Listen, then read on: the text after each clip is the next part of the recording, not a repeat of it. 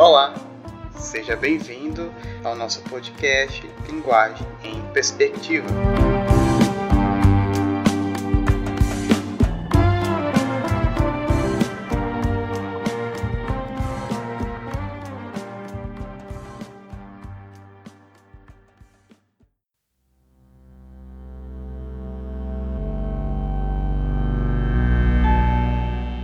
Somos propensos a falar e pensar em objetos. Os objetos físicos são um exemplo óbvio quando nos dispomos a exemplificar, mas há também todos os objetos abstratos, ou assim se pretende que haja, os estados e qualidades, números, atributos, classes. Persistimos em partir de algum modo a realidade numa multiplicidade de objetos identificáveis e discrimináveis, a que se referirão termos singulares e gerais. Falamos tão inveteradamente de objetos que dizer o que fazemos quase parece não dizer nada, pois que de outra maneira se pode falar?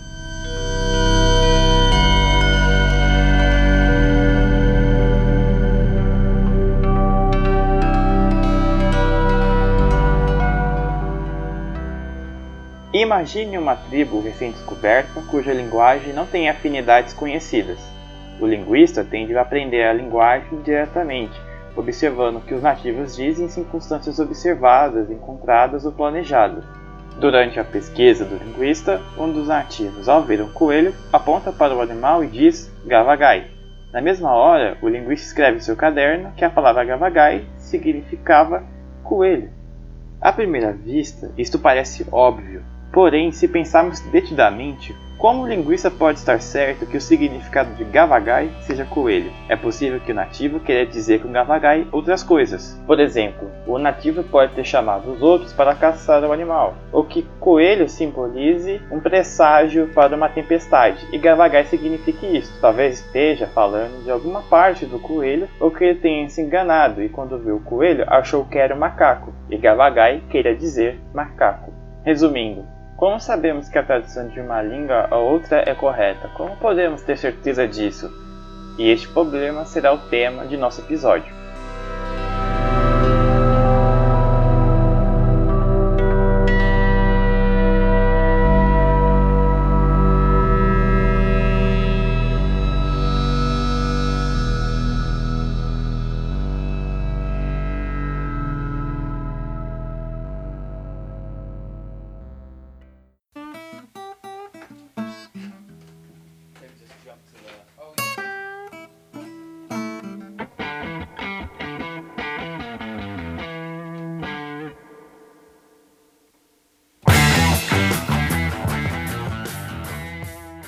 Seja bem-vindo a mais um episódio do nosso podcast. E a gente vai falar de um assunto que ele vai se prestar unicamente a um aspecto da linguagem que para nós é tão comum, que é a tradução. E eu vou entrevistar o Danilo. Oi, pessoal, tudo bem?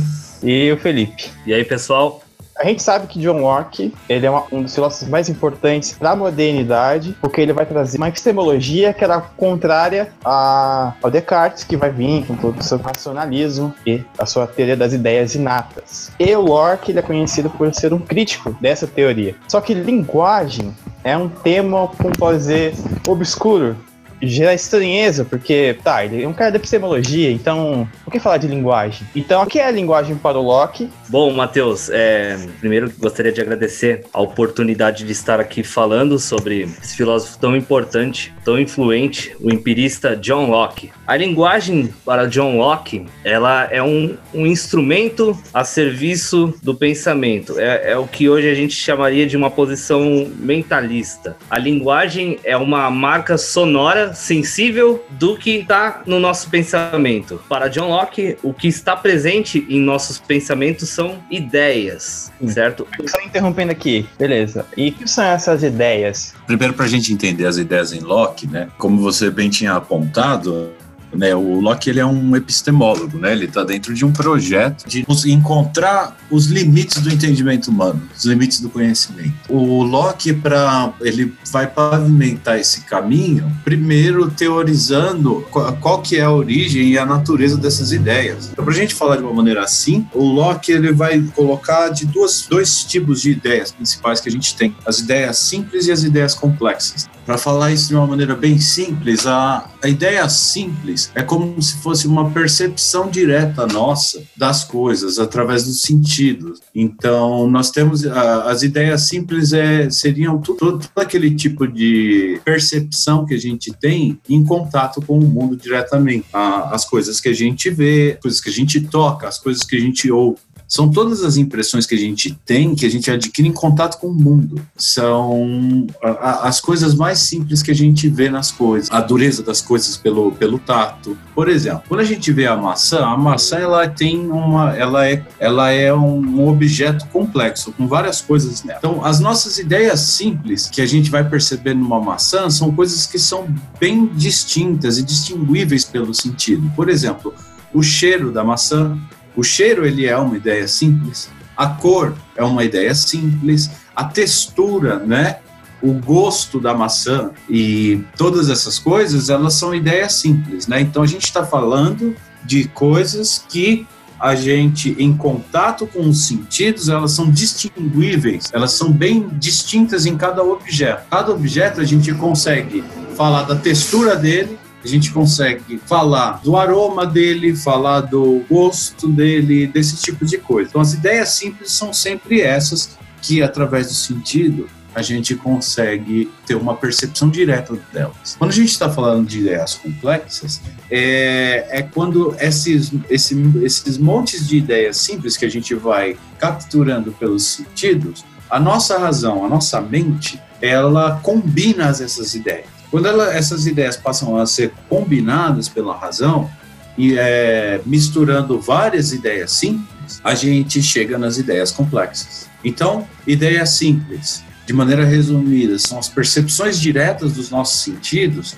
e as ideias complexas, elas são uma combinação, uma elaboração da nossa mente que vai juntar diversas ideias simples e vai chegar em uma ideia complexa. E uma dessas operações é, mais importantes é o estabelecimento de nomes, o que em Locke a gente chamaria de essência nominal. Então, o indivíduo ele observa diversas características de um objeto, ele vai pensar essas características em forma de ideias e ele vai reunir essas características sob a forma de um nome. E aí entra a linguagem, porque é como se um nome reunisse uma essência. É, do objeto que ele teve contato pelos sentidos, né? Por exemplo, um relógio. Ele vê o relógio, a forma redonda do relógio, ele vê números, ele vê os ponteiros se mexendo. Ele reúne todas essas ideias e dá um nome de relógio, como se a palavra relógio estabelecesse uma essência para aquele objeto que ele viu e conheceu é isso que a, é, a, linguagem faz. Ela consegue transmitir as ideias que estão no seu entendimento para outro indivíduo.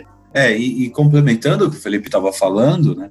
A, a, linguagem, no final, ela é uma ponte né, entre as nossas ideias e a ideia dos outros indivíduos na sociedade. Porque quando a gente vai pensar, as ideias, elas são um processo mental individual das pessoas. Só que como é que é que a gente pensa que uma palavra, ela surge e ela passa a ser usada por várias pessoas na sociedade ao mesmo tempo?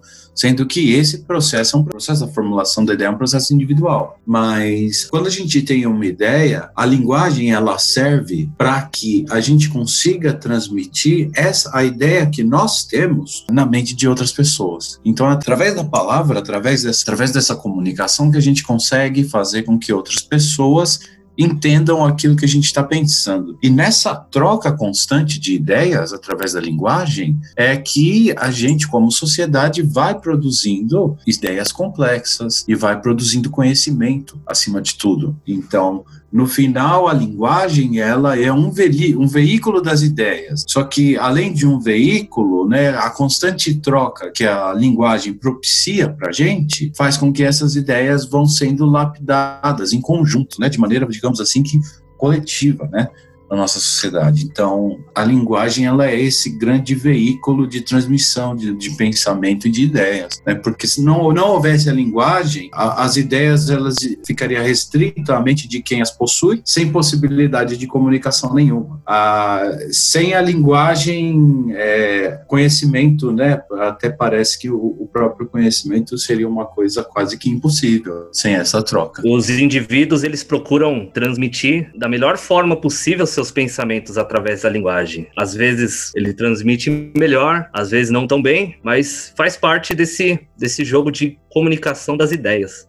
Por que ocorre o problema da intradutibilidade? Felipe, primeiramente eu queria que você falasse o que seria essa intradutibilidade, depois colocar, falar um pouco desse problema importante. Intradutibilidade significa impossibilidade de uma total tradução né? Assim, o significado mais óbvio. Mas considerando o papel da linguagem como veículo das ideias, como instrumento que coloca as ideias do indivíduo para fora de sua mente, a gente pode pensar em tradutibilidade como a impossibilidade de dizer para o outro o que é o que exatamente o meu entendimento realizou, o que é, quais ideias que eu estou querendo comunicar como, como eu disse, a, a, linguagem ela tenta comunicar nossas ideias o melhor possível, mas nunca é perfeito, porque as ideias elas estão restritas à mente de cada um, é individual. E quando eu comunico, por exemplo, quando eu digo para outro indivíduo a palavra relógio, eu tenho uma ideia do que seja relógio, minha ideia complexa de relógio, minha essência nominal de relógio, que o meu entendimento realizou aqui. E eu falo relógio. Só que eu não, eu não tenho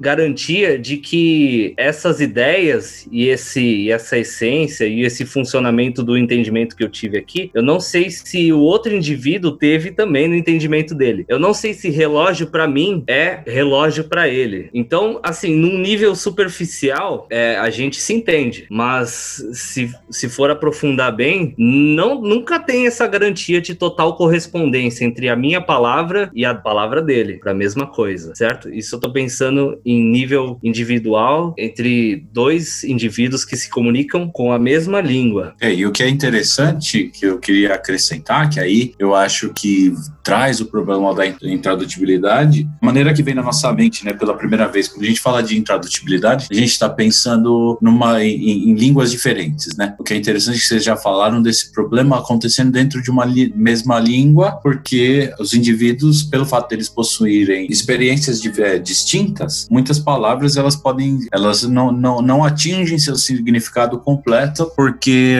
às vezes o receptor da mensagem não teve a mesma, o mesmo leque de experiências que o emissor da mensagem. Agora, quando a gente pensa nesse processo envolvendo línguas estrangeiras, fica mais interessante a formulação da epistemologia do Locke. Por exemplo, quando a gente vai pensar em, em diversas línguas que não que possuem diver, é, palavras que não são traduzíveis para outras línguas, é, a teoria do Locke nos dá um ponto muito interessante, porque essas palavras, elas são muitas vezes resultados, né, e nomeação de ideias complexas. Só que quando você vai ver num país diferentes, onde você tem uma cultura diferente, você tem estruturas diferentes de, de sobrevivência, fatalmente as ideias complexas produzidas por cada, por cada país nunca vão ser idênticas e nunca vão produzir uma ideia complexa idêntica num outro país. É, se você for pensar num país que possui neve, num país que não possui neve, um país que é mais frio, um outro país que é mais quente, diversas ideias que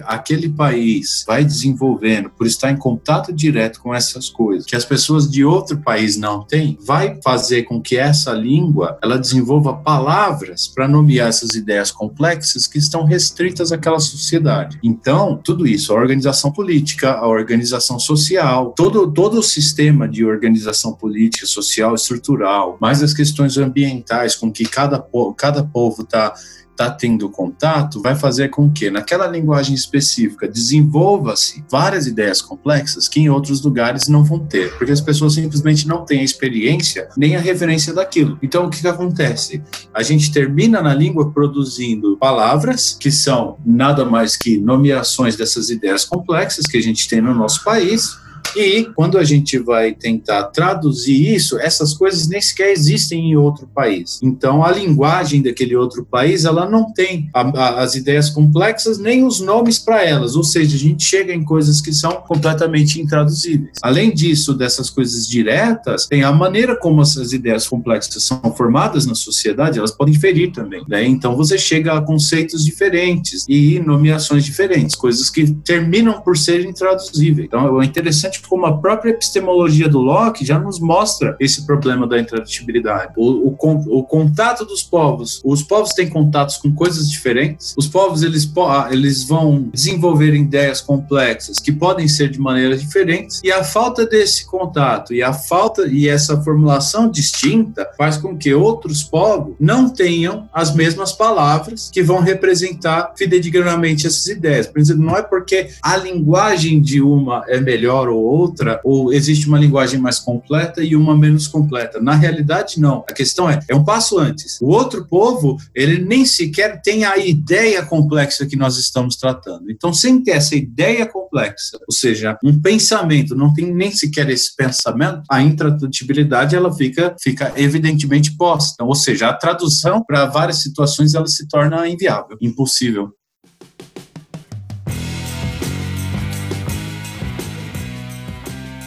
Que você falou muito, Danilo, da, da questão da sociedade e tudo mais. Eu queria, queria que você falasse também um pouco do papel da sociedade para a linguagem, né? Para essa transmissão. E será que ela, ela consegue, a gente consegue resolver esse problema da tradução? A questão da intradutibilidade não tem muita solução. E ela não tem solução, ah, isso a gente pode observar diariamente na própria academia, né? As pessoas que vão, quando vão fazer um mestrado, vão fazer um doutorado, geralmente é exigido que eles tenham a língua, que eles tenham um domínio da língua do próprio filósofo que eles estão estudando. Né? Se o filósofo é alemão, você tem que falar alemão. Se ele é inglês, tem que falar inglês, francês, francês. Então, é, isso daí é um problema que mesmo as pessoas que nunca leram Locke, se você vê a maneira como está estruturada a nossa universidade hoje, é, esse problema ele é colocado. Ele é um problema bem comum na realidade. Então, eu acho que ele não tem muita solução, não. Talvez a solução seja ir lá e aprender a língua estrangeira, mas ainda assim, né, refletindo o que, você, o que o Felipe tinha falado no começo. Mesmo a gente aprendendo aquela língua estrangeira, a gente não vai ter, não vai ser uma coisa muito fidedigna, porque a gente está fazendo isso à distância e a gente não possui as mesmas experiências que as pessoas que as têm como língua materna têm. Mas ela é um, ela é um importante passo para superar um pouco esses bloqueios, que muitos, quando a gente aprende a própria língua, a gente entende vários vários conceitos a partir deles mesmos, sem quebrando a questão da, da tradução. Então, e, e, o que é interessante até quando você vai aprender uma língua, os professores de inglês, professores de francês, eles vão sempre forçar a gente para que a gente pare de ficar traduzindo e pensando na nossa língua local, né? Ou seja, para a gente desenvolver e aprender uma língua estrangeira, a gente tem que pensar na própria língua estrangeira. Ou seja, a, a tradução no aprendizado de uma língua estrangeira, ela termina é, atrapalhando o seu aprendizado. Você não aprende. Então, no final, assim, ele não tem muita. É um problema meio que sem solução mesmo. E falando do papel da sociedade e, e da cultura para a linguagem, ele é muito forte, né? Porque quando a gente está falando nesse sentido, a formulação das ideias complexas ela vai se dar nesse plano. Então, assim, a maneira como a gente troca as nossas ideias, o, os conteúdos que cada sociedade tem, que é distinto e que não, não é presente nas outras, eles vão estar tá diretamente relacionados com a produção das ideias complexas produção de conhecimento e coisas desse tipo. Então, para o Locke, né, todo conhecimento ele se dá em contato com o mundo, ele é um empirista. Né? Então, como tudo se dá em contato com o mundo, a sociedade ela tem uma influência, digamos assim, muito forte na produção da linguagem e na produção das próprias ideias. Né? Felipe gostaria de complementar? Sim, o, os indivíduos eles estão, eles têm que viver em, em sociedade. Eles são obrigados a estabelecerem relações entre si, né? E relações que vão ficando mais ou menos complexas com o tempo. E para isso, primordial comunicação entre eles. ou seja, a linguagem. Então, ao longo do tempo, ele vai se formando uma língua comum, um modo comum de ver as coisas. Né? Então, nesse sentido, a, a sociedade, a cultura, que nem o, o Danilo apontou agora, ela, ela meio que, vai ajudando a dirigir as ideias dos indivíduos. Né? O modo como o entendimento dos indivíduos inseridos naquela cultura trabalha. Né? Então, o modo do entendimento e das ideias de um alemão trabalha de um jeito que, que no Brasil é diferente. Assim como nós lidamos com as coisas aqui, é, estabelecemos ideias, ligações, nomes e palavras e frases e língua de um modo diferente de um alemão. Então, nossos idiomas eles nunca vão se poderão ser corresponder totalmente. Né? Nunca vai haver uma tradução do alemão para o português e nem do português para o inglês. Nunca tem uma tradução perfeita, é sempre uma coisa, uma coisa muito aproximada, né? Concordo com o Danilo, é, deve ser essa a, a raiz do, desse, dessa estrutura da academia que, que exige que a gente saiba a língua original do autor que, que a gente vai estudar. E é até uma curiosidade nesse ponto, né? É, eu lembro que uh, tinha um livro que a gente que eu queria ler do Schopenhauer, né? Que é a tese de doutorado dele, a raiz quádrupla do princípio da razão suficiente. Uh, eu consegui uma tradução para o inglês, que eu conheço um pouco o inglês, né? O alemão não, não consigo ler diretamente ainda. E a nota do tradutor, a primeira coisa foi assim, olha, tudo isso aqui aqui que eu traduzi, ela serve para te dar uma ideia geral dessa obra, mas se você quiser entendê-la, leia em alemão. Essa a nota desse tradutor, ele, já, já diz tudo. É como fim, eu queria agradecer o Danilo, queria agradecer o Felipe pela essa conversa. Eu que agradeço. É um autor tão potente, tão interessante, quando a gente vai discutir linguagem e epistemologia, né, principalmente. É, gostaria de agradecer aí pela oportunidade. Valeu, pessoal. Ah, eu queria agradecer também. É sempre um prazer falar de um filósofo tão importante e tão interessante. Obrigado. Então, com isso, acabou o programa.